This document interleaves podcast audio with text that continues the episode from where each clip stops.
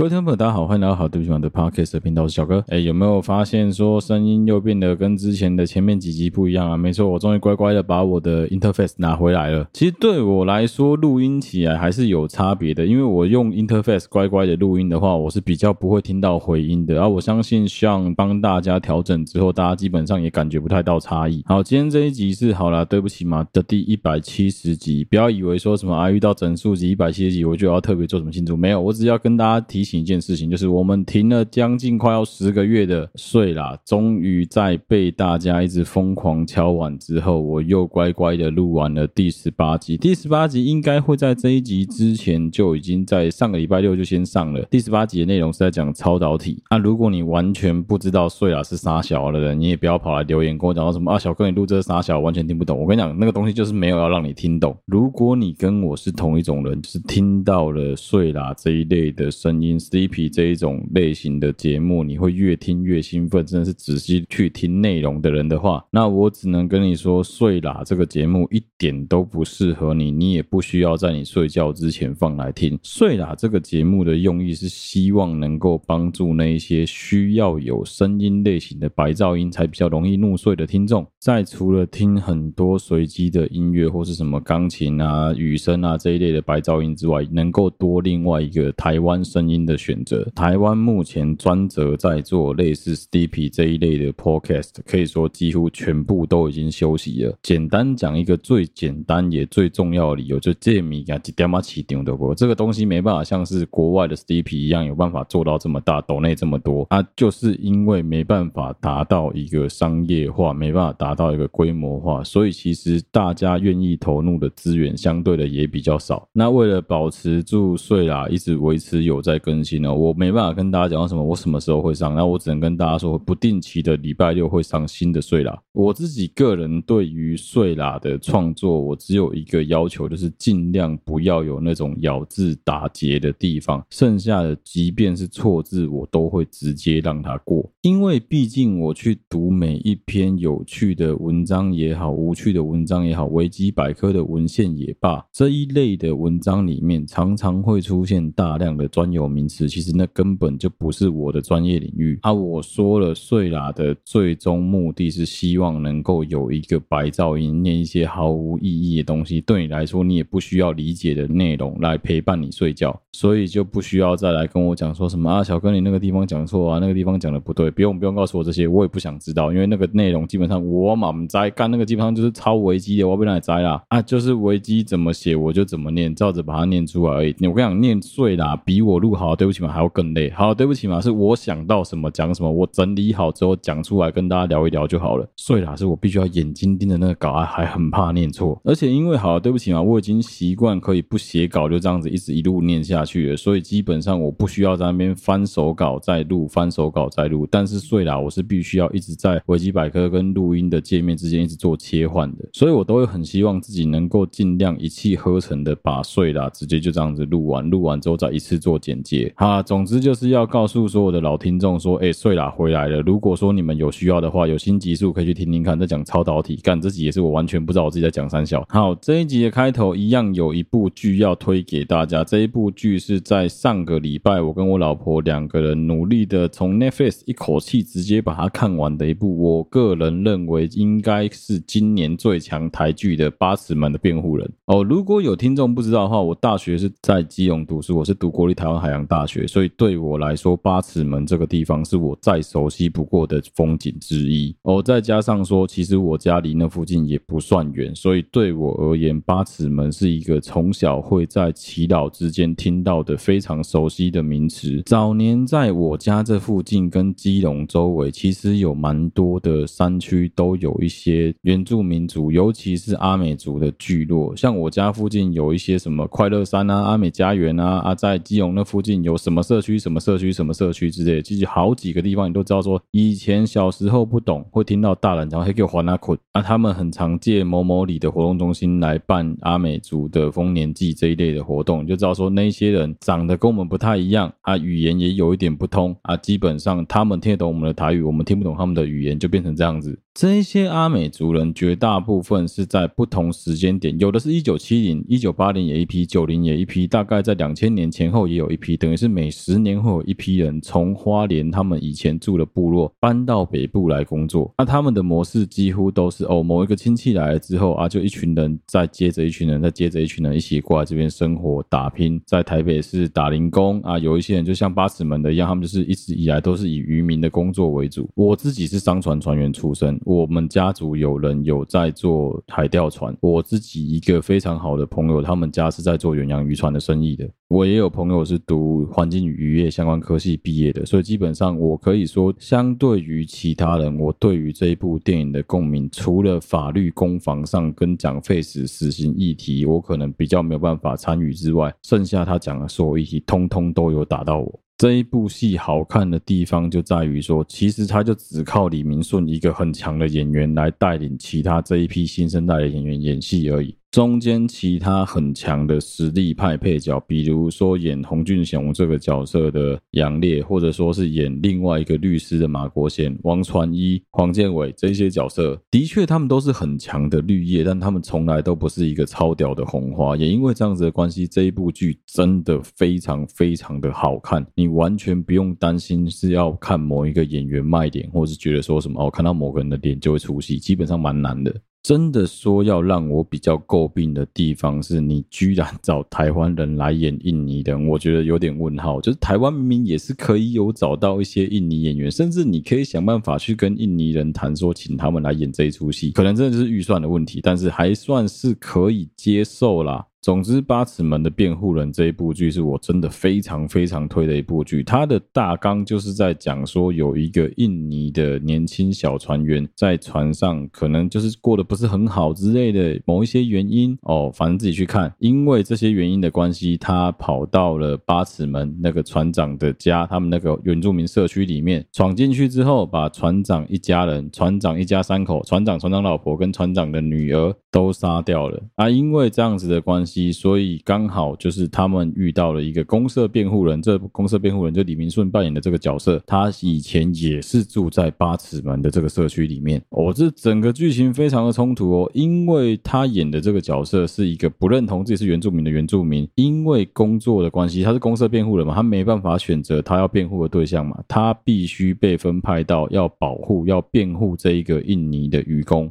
那刚好，这个东宝居他的爸爸早年也是在跑船的，也是渔船的船长退下来的一个老人家。这老人家整天只知道喝酒，但是这个老人跟这一个印尼的小渔工手上有一个共同的特征，就是我忘记是无名指，应该是无名指都断掉了，都像是被刀砍掉的那个痕迹。整个故事就是从这边开始的。其实我觉得非常非常的好看啊，就是他在探讨人性，在探讨废死存废与否，在讲说两个种族之间的冲突，三个种族之间的冲突。还有大量的移工来台湾工作的悲歌，你要想想看，他们来有很多人，可能他根本就不是用他原本的护照，他根本就不是用他原本的身份，他可能就只是为了钱，所以必须来赚钱而已。另外一个很有趣的冲突，其实我以前在船上有遇到过，就是虽然一样是印尼人，但是两派印尼人、三派印尼人讲的语言完全的不同。他们有一个官话叫做 Bahasa，就是他们所谓的印马话，那是印尼人跟马来西亚人共同讲的语言。比如说吃饭叫马干，打招呼用阿巴卡巴，这是共同的语言。但是一个印尼贵为万岛之国，其实有很多人使用的是其他的方言，比如说剧中的这一个杀人犯，他使用的就是 West Java 的语言，就是西爪哇岛的方言。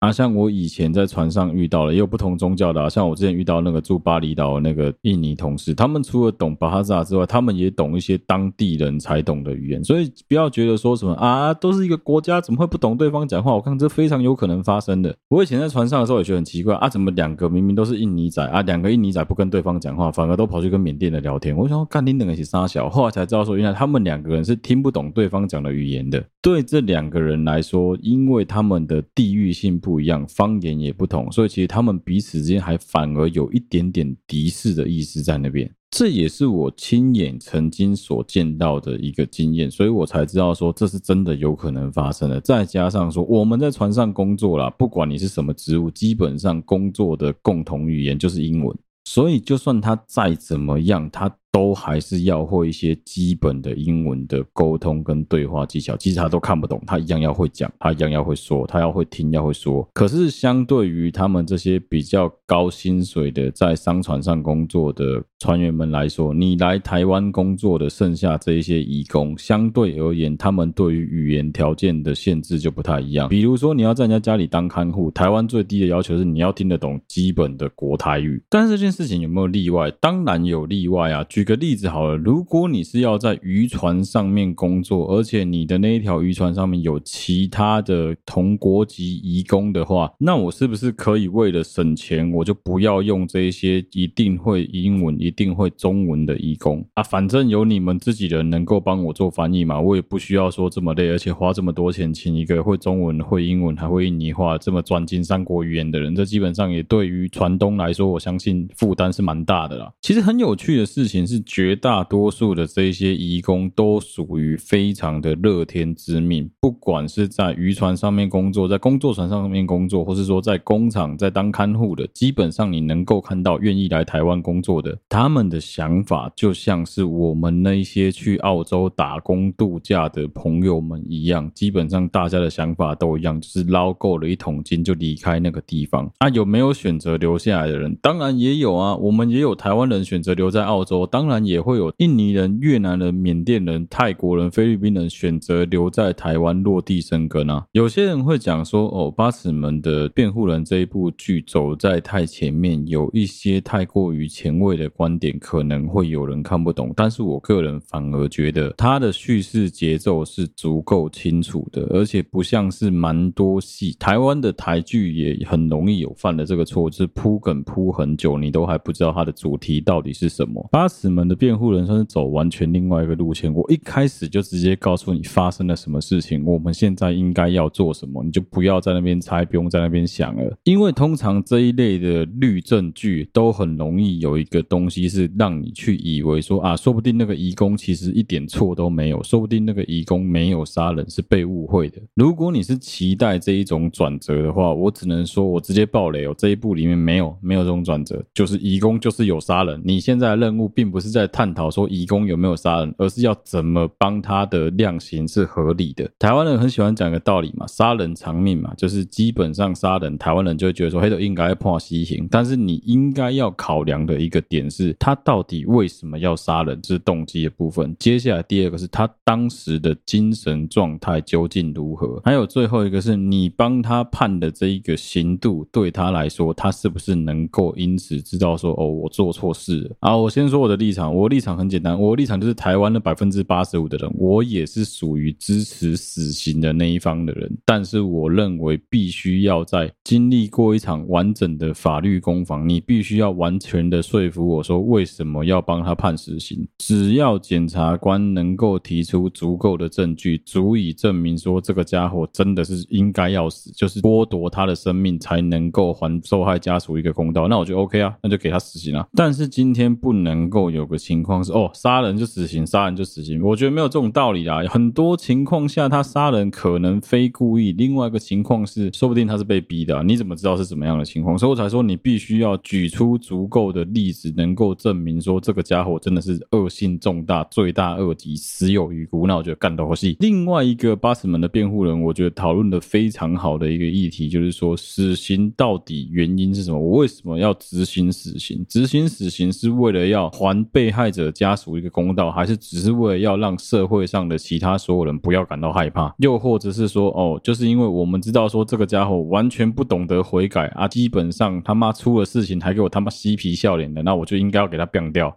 还是执政者只是利用执行死刑的这一个议题来做炒作，来做政治的操弄。我觉得这都很值得去探讨啊。另外一个我觉得有点可惜的是，因为看得出来他的经费不够，所以有很多的在政府官员之间的攻防，那个层级的人是不会做这件事情的。举个例子好了，法务部长是最高的决策首长之一，就是法务相关的东西是他决策，但不表示是由他来执行或是由他来拟定。通常都是政务官出一张嘴，底下事务官就要忙得半死，就像是各个部。部会都一样啊，交通部也是啊，法务部也是啊，内政部也是，每个部会一定都是这样子。我是由总统或行政院长指派过来的一个官员而已，我不见得有这方面的专业。但是你们这个部会里面的所有人要利用你们的专业来辅佐我，来让我们达到我们的政治目的。所以我是觉得执政党的党鞭特地跑去说法务部长，想要游说，想要做一些事，我觉得蛮奇怪的。另外一个部分就是政商勾结的部分，渔业基基本上在台湾的确也不算是不赚钱，但是你要说渔业的董事长有本事影响到立法院党团的党鞭总招，我是觉得可能有点奇怪啦。比较有可能的桥段应该是因为讲真的啊，做远洋渔业的是很赚钱，但没有到大家想的这么赚钱啊。按我觉得比较有可能的花招，应该是远洋渔业的这个董事长去招待党鞭党团他们底下的这一票助理，尤其是最重要的那个行政助理，招待他们之后，由他们来游说党鞭说：“哎、我们其实可以这样子做。”哎，那按你走开后，我觉得这是另外一个可能没注意到细节。哦，还有一个在讲说原住民会在执勤的时候喝酒的这个问题，我觉得在以前这件事情应该是蛮普遍的，不管是巡山员、保安警力，甚至是清洁队，只要是不见得是原住民哦，只要是这种有机会被分派到天高皇帝远的外派外勤位置，都很有可能会有人在执勤过程中就喝酒了。但是这件事情放在现代，基本上我觉得是不太。可能啊，因为一个最简单的理由，就是你现在连出去巡逻都要带密录器了，你怎么可能还有机会可以喝酒？而且如果要使用交通工具的话，你只要你在执勤当中喝酒，那个是直接就调职记过，很有可能你基本上十年内都不用调单位，那再让你烤鸡吃饼，直接列为太除人员，干连退休金都拿不到，这都是很有可能发生的事情。所以基本上你现在要看到，尤其是警职人员在执勤过程中喝酒，我觉得蛮难的啦。啊，不过可以理解，就是。为了戏剧张力，他故意这样子演，我觉得 OK 啦。这剧情安排我也还算能够接受。然后另外一定要夸奖一下，我觉得是范逸臣。就我老婆一开始看到范逸臣，就是他演渔船大副这个角色，我老婆是看不出来那是范逸臣。是我跟他说：“哎、范逸臣。”他才发现说：“哎、真的是哎。”我很喜欢公视拍出来的剧，就是因为公视真的是养出了台湾很多新的这一批新生代的导演、编剧、演员们。从以前看公视的人生剧长，还觉得说：“哇，这个好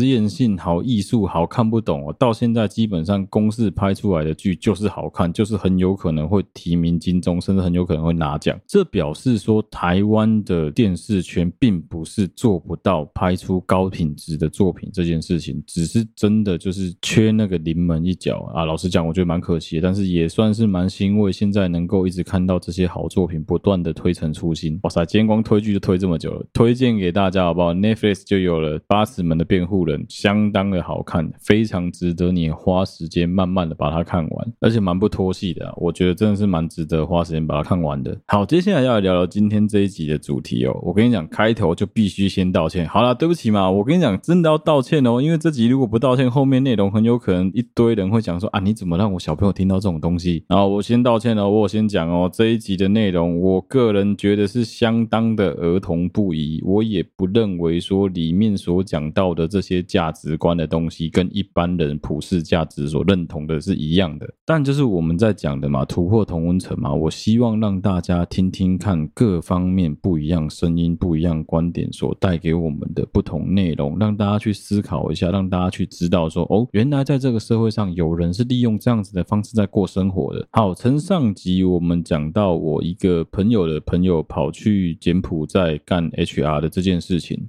最近更新到的消息是，他确实有带人到柬埔寨去工作。好，今天这一集不知道讲他，但我是只是想告诉大家说，干你娘真的很鸡巴，怎么会有这种乐色啊？上一集有讲到，柬埔寨基本上对于当地人跟当地的台商华侨来说，他们认定上的那几个园区，他们早就知道有鬼了。但是对于当地人来说，他们也只能离得远远的，不要接近那个地方，因为他们都知道那个地方基本上就是是非之地啊。你一定看得出来，在那边的人都不是三类，也不是在做一些正当买卖的。那那几个园区基本上干的勾当，就是没办法脱离黄赌毒诈骗啊。你自己想想看，为什么你要成立一个区域，把人全部关在里面之后，集体做一个行业，集体做一个工作，不敢对外开放，还要集体管理员工的生活住宿？基本上这样子的逻辑去思考，你也应该猜到说，他们做的绝对是偏门的工作了。好，今天这一集你就是要来跟大家聊聊。哎，我先发不自杀声明，好，免得到时候有人说什么啊，干你讲这个会不会出事？呃，我先发不自杀声明，就是我小哥本人身体非常的健康，身心灵都很健全，不会没事拿美工刀捅自己，也不会没事走在路上突然去给车撞，该走斑马线就走斑马线，乖乖的都不会违规，也不会没事跑到水边去。所以，如果最近突然间发现我的频道没再更新的，请帮我报警啊！我觉得没那么严重啦，我只是想跟大家分享一下说。我们熟资的这一些行业、这一些产业，他们究竟是怎么在赚钱的？那，我们这种小众频道也不用担心人家听到了，因为基本上很多人都有讲过类似的内容，只是说刚好我最近有机会从一个在从事相关工作的朋友身上听到了第一手的消息，想说跟大家分享一下一样的内容。我印象中志祺七七好像也有做过，而蛮多那种小频道应该也都有做过类似的东西。就是我们应该要来聊聊一个话题是：如果你是有在看 A 片的人，应该都要注意到，是在这三到四年内，台湾、中国、华人地区突然间有大量的成人片商如雨后春笋般的冒出来，而且这些片商所拍出来的 A 片，一开始大家会想说啊，女优应该东西歹流啊，应该都是中国人啊。后来渐渐的发现，其实蛮多女优那个口音一听就知道是台湾人。如果你是有在看非法的成人影片的人，应该也都知道说。很多的非法成人影片，它在开头或者在中间的影片里面会有浮水印，写着“澳门首家线上赌场”，就是什么澳门博彩、澳门时时彩。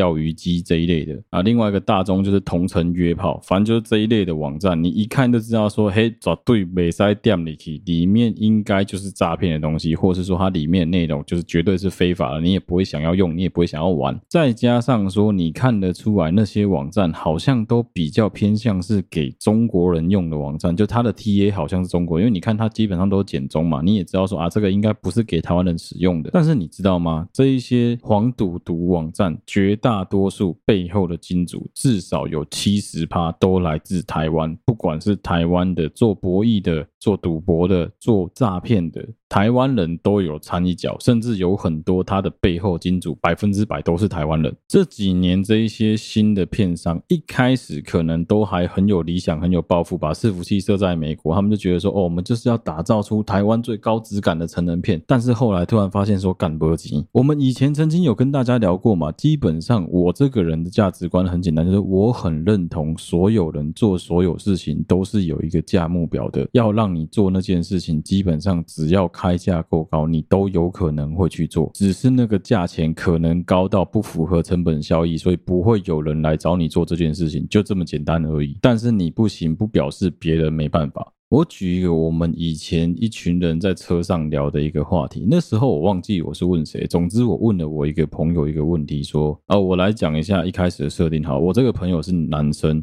那我问他的问题是说，哎，今天如果有一个富豪，一个死秃头，又胖又老又丑的一个老男人，问你说，哎，我很欣赏你，我很喜欢你，你能不能让我碰一下？就像是那个 Fake Taxi 或者那个搭讪那个什么什么 Agent Fake Agent 那个系列的这种骗子的这种开头，一个看起来又胖又老又丑的一个老男人跑来搭讪你这个年轻男生，问说，哎，我对你的身材非常的欣赏，非常的喜欢，那你是不是愿意献上你的童贞给我？啊，我花多少钱能够？购买你的童贞，那我朋友很快的开了一个价钱，哎，他给的那个价钱，我有点瞠目结舌，就哎这样子的价钱，他居然就愿意让他捅他的屁眼，我心里面是觉得说，哇，这有点硬啊，但是又好像很合理，因为如果你跟他发生了性行为之后，你就可以得到那一大笔钱，好像听起来也不是不行，而且没人知道。哦，接下来我就把问题的难度增加，我就跟他说，好，那如果这个富商跟你提出来的要求是，可是他想要拍你们两个人的性爱过程，但不会露脸，那你愿意花多少钱？哦，我这个朋友给的答案也很耐人寻味。你知道我这朋友怎么回答我吗？他说：“哦，不用啊，你就直接跟他说我要露脸，你看他愿意开多少钱给我。虽然很有可能是开玩笑的，但是你就能够理解说，我相信在这个世界上是有人能够接受这个价码的。这就是我们今天要讨论的其中一个主题，就是为什么会有很多人在靠腰说，现在台湾自制的这些 A 片的女优都长得不是这么的好看。那再不然就是清一色他们的胸部都是假的。其实一个很简单的道理，就是台湾人本来普遍来说，对于这一件事情，拍 A 片这一件事情的容忍度就非常非常的低。你如果知道你周围有人曾经拍过这种，不要说 A 片，性感写真就好，你一定会对他投以有色眼光。有些人会讲说什么啊？那为什么日本可以，台湾不行？我跟你讲，为什么日本可以？那是因为你只看到成功的那一群女优，背后可能有成千上万个曾经拍过素人片的女生，你根本就不知道。另外一个问题就是最根本的问题，就是酬劳的问题。在日本拍一部 A 片，一个女优平均能够拿到的薪水。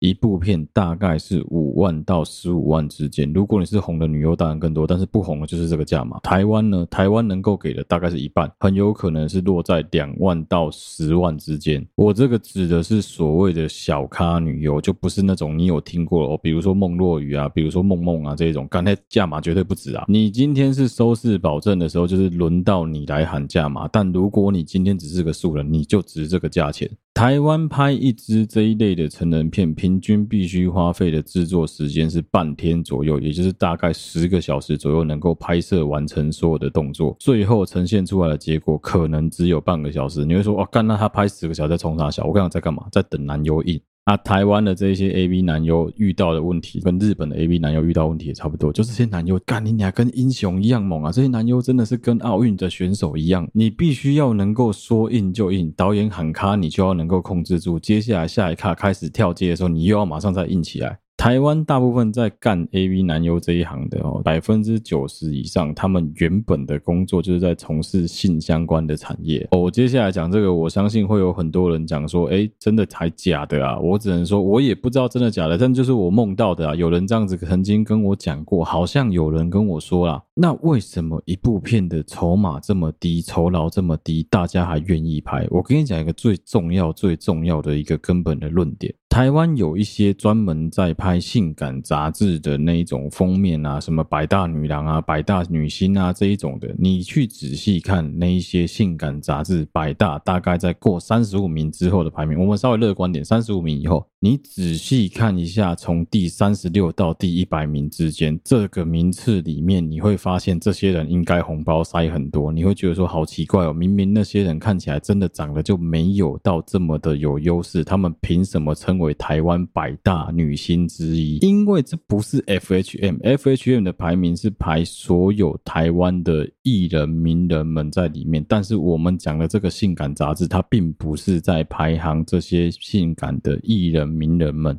百分之九十，他的所有这一些性感的女孩子们都是素人出道的。他很有可能有拍过他的杂志，很有可能有拍过其他相关的动态、静态、平面的这种性感的影片，或者是写真。那你一定会有个疑问啊，如果说他们长得真的没有到这么好看的话，这个社会这个市场这么的现实，那他的东西怎么会卖得出去？第一个你要知道的是个人的口味不同，很有可能你觉得不好看，别人觉得很好看。这个世界上所有人的喜好本来就不会完全的一样，这是一个蛮多人在讲的说法。但是在我眼中，还有我所听到的世界，其实是这样子的。那三十六到一百名，不要说三十六到一百，我不敢讲名次，但是我只能说很多是这样样子啦。那其实就是一本大型的花名册啦。一旦他们曾经有上过什么百大性感女郎啊，什么百大封面女郎啊这一类的排名，这一类的头衔之后，他们的价码就可以被拉得很高。什么价码呢？就是他们陪你出去吃饭，陪你出去玩，也就是所谓的伴游的价码，就可以被拉得非常非常的高。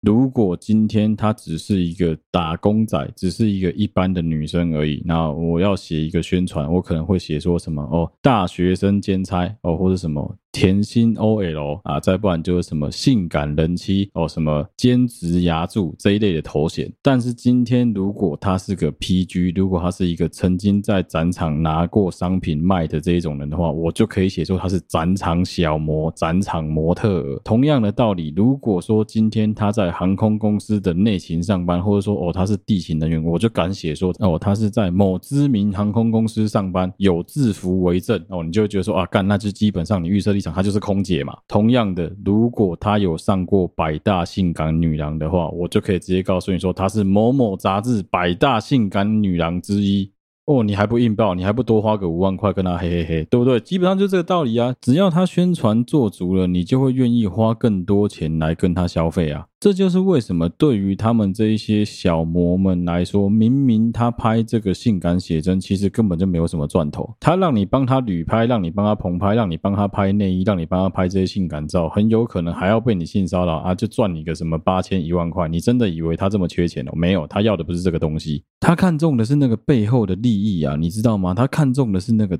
未来的趋势啊，他看中的是那个他能够把他头衔洗得非常好听的这一块啊。今天我如果是一个老实人，我在写我的履历的时候，假设我曾经在麦当劳打工过，我就会老老实实的写说，哦，我在某某麦当劳某某店打工过七个月的时间。但是如果今天我是一个懂得行销自己的虎烂王的话，我就会写说，我曾经在某一个国际知名的连锁食品品牌里面上班。干，是不是听起来完全不一样？就是随便你写啊，这种东西就随便你掰啊，你也没有讲错啊，你也不能说你讲的是错，他也不能说你说错啊。啊，一样的道理啊！这一些女孩子们，这一些男生们，他们的上班需求就是他必须要靠着他这样子的头衔来洗他的资历，来洗他的名声，让更多人愿意来消他的费啊！这个是站在演员端的立场。那我们来讲讲临时演员的立场。临时演员超好赚，为什么说临时演员超好赚？一般来说，拍这一类的成人片，因为他们的预算其实算蛮高的。好，当然你要说高吼，让你拿来跟日本的 A 片比，那简直就是惨不忍睹，拿老二在比鸡腿，完全没必要啊。但是你要跟台湾的很多新型的媒体来做比较的话，我觉得没有比较低哦。以制作费而言，真的没有比较低，而且相对来说，你要说它技术门槛很高嘛？老实讲，大家都知道啦，那个技术门槛相对的没有这么高。真正有技术的是你要怎么让男优维持在那个非常亢奋的状态啦。啊，拍这种东西也是可以抄的啦，就像是我们一开始在学某一件事情的时候，你一定是要从简单的东西来复制，你一定是要从最基础的东西来做模仿，一样的道理啊，拍 A 片也是啊。那你要让一部这样子的色情片有。稍微一点点剧情的推展，你一定会需要临时演员，你一定会需要群众演员。这一些群众演员是不用拖的情况下，一个群众演员的基本客串薪资可以到两千甚至到六千块，其实算很高很高哎、欸，干白痴哦、这也是最近算是跟朋友聊天之后得到的一些资讯啊，我觉得蛮酷的哎、欸。另外一方面是他们的工作人员的薪水配也都给的算是蛮甜的，而且相对来说，他们的工作比起一般的新媒体自媒体。老媒体来说，真的算是比较轻松的。那差别就是你能不能接受在一个这样子的环境底下工作。我个人是觉得说啊，那就是一个工作而已，也不用太去计较什么了。而且讲真的，现在的社会是笑贫不笑娼啊。啊，也是正正当当、好手好脚的在工作，我是觉得没有什么好去评断，没有什么好去 judge。最后就要来谈谈为什么他们能够有这样子的资金，能够有这样子的量体，能够有这样子的成本来拍这样子的一部成人片。而且讲真的，干成片超级泛滥的。你现在如果认真去找一下，你会发现这一类制作成人片的公司至少有七到十间左右，每一间都能够做到周更的情况下的话，相当于你每天都。有一支新的本土 A 片可以看，而且讲真的，我是蛮低估这一个量产的产能的。我相信绝对是高过我的这个预期啊。总而言之呢，很多人会想要问的一个问题是：那他们到底靠什么在赚钱？就是拍这个 A 片而已，你也没有卖啊，那有什么好那个的？而基本上大家都不会去会员制网站里面付钱啊。不是所有人都是看盗版，都是看免费的吗？我跟你讲，对他们来说，那个重点真的不是网站的营运，对他们而言，重点是你点进去他们的那些链接里面。不管是什么同城约炮啦，什么棋牌啦、纸牌啦、博彩啦、实时彩啦这一类的东西都好，只要你有点进去，他们就很有可能会有相关的收益。因为你要知道的是，即使你有忍住，你对这个东西一点兴趣都没有，你也没有花钱去赌博，你也没有花钱去约炮之类的都没有，但不表示别人没有。那搞这个相关产业所牵扯到的庞大利益，当然他们不敢把机房设在台湾，也不敢把整个基地设在台湾或是中国。理所当然的，他们必须迁到一个安全的地方去。这也是为什么你会看到有很多这一类，不管是做黄的、赌的、毒品的，全部都移到柬埔寨或是相关金三角附近区域去了。前一阵子收到的一个很有趣的讯息是，其实在中国愿意搞这一类新媒体的创作者们，他们相对于原本的老中国创作者，他们的想法都是比较新颖的，也是比较能够接受这些新潮的东西的。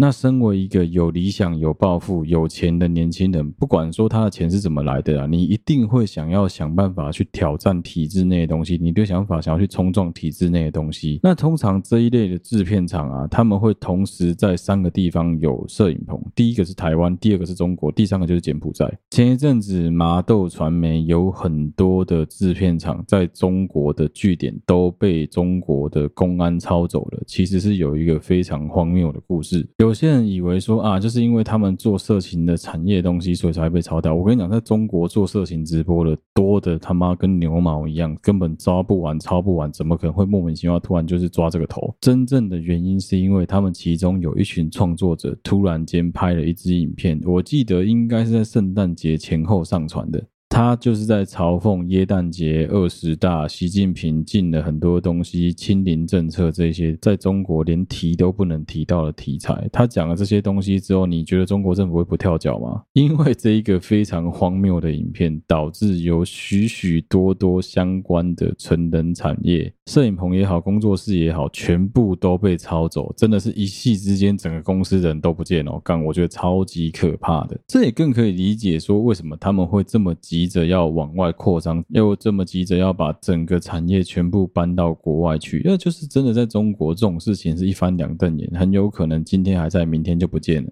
你看，在台湾拍这种东西，最多就是罚罚钱而已，也不会有什么大罪，你能怎么样？但是在中国，还是故意给你扣起，还绝对不是在公生球。简单来说，对于这一些业者来说，他们要的并不是拍色情片，他们要的是背后的这一块利益，黄啊、赌啊这一块东西。对他们来说，拍成人片只是为了吸引到所有他们相关的 TA 能够注意到他们的商品，注意到他们的网站，注意到他们的内容而已。所以这也是为什么干他们的成本超级厚，他们的钱超级粗。他们在拍这一片的时候一点都不手软，而且你可以看到最近有蛮多新的这一类的影片，以前都还会乖乖在摄影棚里面拍哦。你仔细看，像有一大堆影片，它一开始开头的时候会不小心就跑出台湾的 Seven、台湾的路易莎、台湾的路牌、台湾的。标志，他们现在在拍这一类的影片的时候，已经没有像以前一样这么闪躲。有一个很大的原因，是因为他们有发现说，台湾的法律在这一块的规定其实是比较模糊不清的。而且你真的要抓这些人，他们也不害怕被你抓走。反正了不起，老挝被抄了，我们整群人直接去柬埔寨工作就好了。这也算是我最近蛮难得的一个收获啊！就是我后来才知道说，原来这些东西全部都是挂钩在一起的。不管是做博弈的、做色情产业的、做色情直播的，或者说拍 A 片的，背后的金主其实都是同一群人。只是他们在用不同的方式来吸引同样的一批 TA 去买彩券、去买博弈的东西、去买六合彩、去买球板、去玩他们的钓鱼机、赌博的机器。他们要吸引到你去花钱在他们的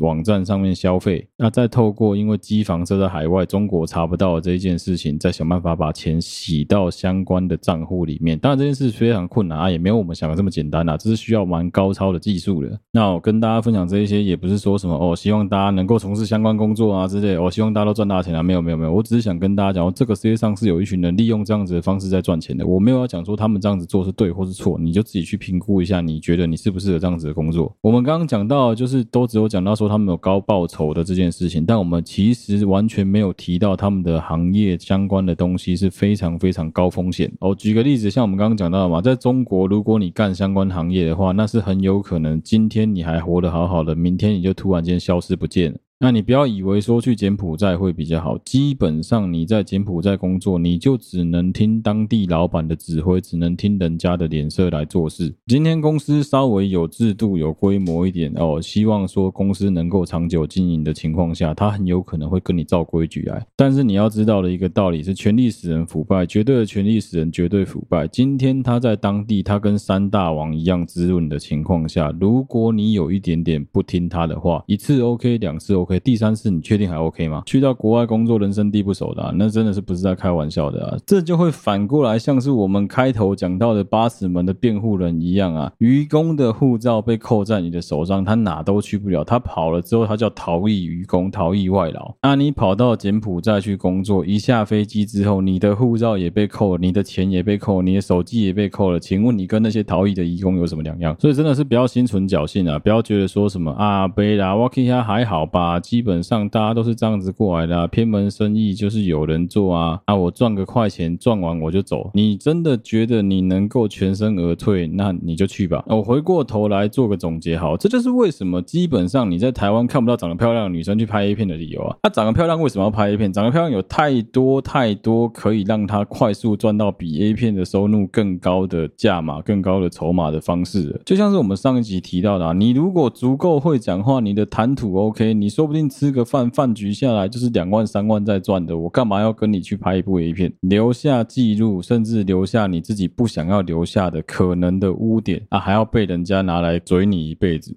而且你要想想看，台湾这种性骚扰的环境，如果你被人家知道你曾经拍过相关的影片，你觉得我们那些臭直男会怎么对你？那在考虑了所有这些风险之后，你觉得有几个女孩子会愿意去承担那个风险啊，来拍这种色情产业的影片？啊，我这个人的原则其实也很简单，有得看就好了，不要在那边唧唧歪歪的啊。再不然就，如果你真的觉得这样子的内容不是你喜欢的，你就不要看。让它被市场自然淘汰，反正那个也不是拍给你看的啊！今天真的是政治不正确的一整集哦，我觉得今天的节目非常非常的不适合给小朋友听哦啊！如果说你自己，我前面都已经道歉成这样子了，你还跟全家人一起听我节目，那我觉得你也是脑子蛮有洞的。那今天的节目就到这边了，谢谢大家收听。好，对不起，我的 Podcast 频道我是小哥。如果你喜欢我们节目的话，欢迎到我们 Facebook 粉丝团跟 Instagram 的粉丝专页上面去按赞、追踪、留言，有任何最新消息就上面发布。如果你使用的是任何一个 Podcast 的平台，都欢迎你在上面帮我们五星按赞、追踪、留言，并分享给你周围所有的朋友。谢谢大家收听。好，对不起，我的 Podcast 频道我是小哥，我们下次再见啦，大家拜拜。